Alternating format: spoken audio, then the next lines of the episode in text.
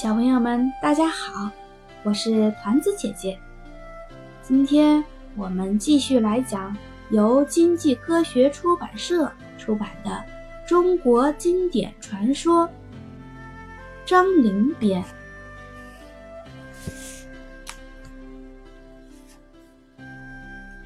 今天呀，我们来讲一讲腊八粥的传说。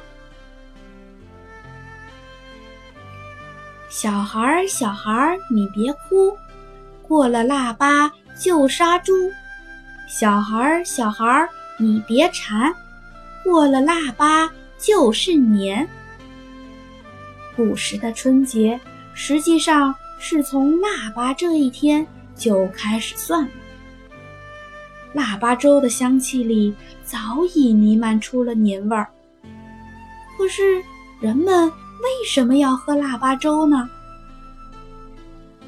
据说明太祖朱元璋小的时候，曾惨遭财主的迫害，被关了禁闭，三天都没有给饭吃。情急之下，他就从老鼠老鼠洞里挖了些豆、谷等粮食，煮粥而食，因此保住了性命。那天。正好是腊月初八，所以就有了喝腊八粥的习俗。可是，在民间还有很多有关腊八粥来历的传说，其中流传最广的是下面这个故事：传说从前伏牛山里住着一户人家，总共三口人，老头儿。老婆和儿子，老头儿是个勤快人，每天公鸡一打鸣就起床，扫地、攒粪、下地干活。院里树木成林，瓜棚遮天，菜豆香果四季不断，而地里年年打的粮食，也可以说是大屯满，小屯留。一家人除了吃喝外，还能换回不少银两，日子过得十分幸福美满。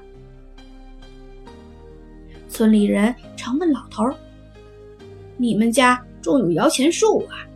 日子怎么过得这么舒坦呢？”老头笑笑说：“摇钱树，咱人人都有，就是自己这双手。”再说这老婆儿，那也是个勤俭持家的好手。老头儿干活回来，老婆儿就已经把饭做好了，屋里也收拾得干干净净、整整齐齐。而且这一天三顿饭，老婆儿那是精打细算，闲月里吃稀，忙月里吃稠。老婆儿不抛米撒面。也不轻易花钱。要是做件衣裳，新三年旧三年，缝缝洗洗，还照样穿。一身粗布棉袄能穿上十几年。这老两口心善，还常常拿出余钱剩余，周济左邻右舍。可他俩的儿子不仅整天贪玩。还是个糊涂虫，上学十天半月也学不会一个字儿。他光知道吃饱了玩，玩饿了吃。他爹娘让他做什么，他都嫌累。日子一天天过去，转眼间，那娃长到了十七八岁。虽说长得五大三粗，也挺壮实，可还是饱吃闷睡不干活。爹娘劝他，他当成耳旁风；邻居们说他没出息，他就装聋听不见。他总想着，反正有爹娘做呢，有吃有穿就行。后来，老头病倒了，他把儿子叫到跟前，嘱咐他说：“儿啊，爹娘只能养你小。”不能养你老，靠爹娘不如靠自己呀。你得记住，谁家的地锄得勤，谁家的粮食才能打得多。你要这样下去，早晚要受罪的。以后可千万别光睡懒觉，也得学会种庄稼、过日子啊。老头死后。儿子是越来越不像话，仗着他爹留下的房子、土地，还有一囤粮食，整天吃喝玩乐，放荡闲游。不久，他娘给他娶了个媳妇，正应了“不是一家人，不进一家门”。媳妇跟儿子一样，也是好吃懒做。这小两口，每天日头晒着屁股了还不起床，地里活儿也不干，还整天扔模块、泼剩饭。不久，老婆儿也被气病了，还没来得及留下话，就咽了气。小两口看粮囤，看屯里粮食，缸里米，再看看。被满床，衣满箱，觉得吃不愁，穿也不愁，照样不下地纺织，好吃懒做混日子。转眼间，又过了一年，地里都长满了荒草，颗粒无收，家里也吃穿将尽。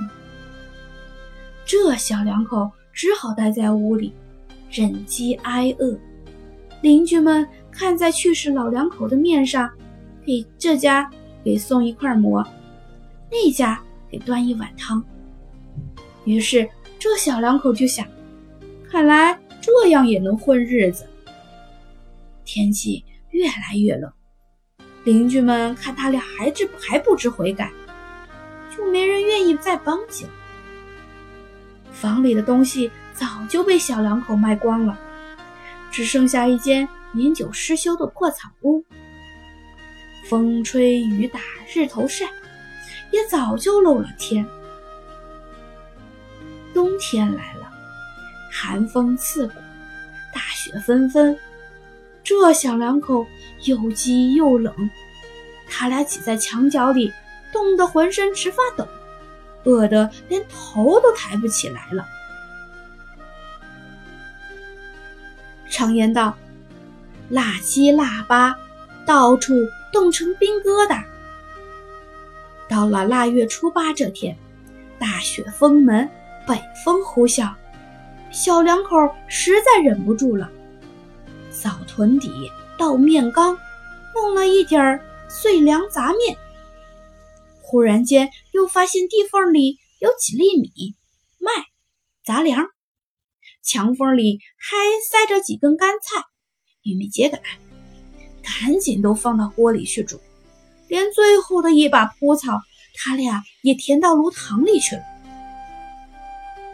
终于煮好了半锅杂七杂八的西湖粥，小两口慌忙盛了两碗，端起来刚喝了几口。就感到身上一阵暖和，想起过去的好日子，这两人是痛哭流涕，万后悔万分。可是已经晚了。忽然一阵大风刮来，房子眨眼间就倒塌了。等邻居们冒雪赶来，扒开房子一看，小两口已经死了。每人身边还放着半碗西湖粥。从此以后，每到腊八这天，人们就要熬一锅这样的粥让孩子们吃，边吃还要边讲那小两口饿死的故事。一传十，十传百，越传越远，父传子，子传孙，世代相传。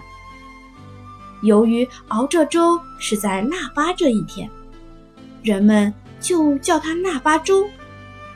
直到今天，大家都还要喝腊八粥，只不过这粥里的东西呀，是越放越好，越放越多啦。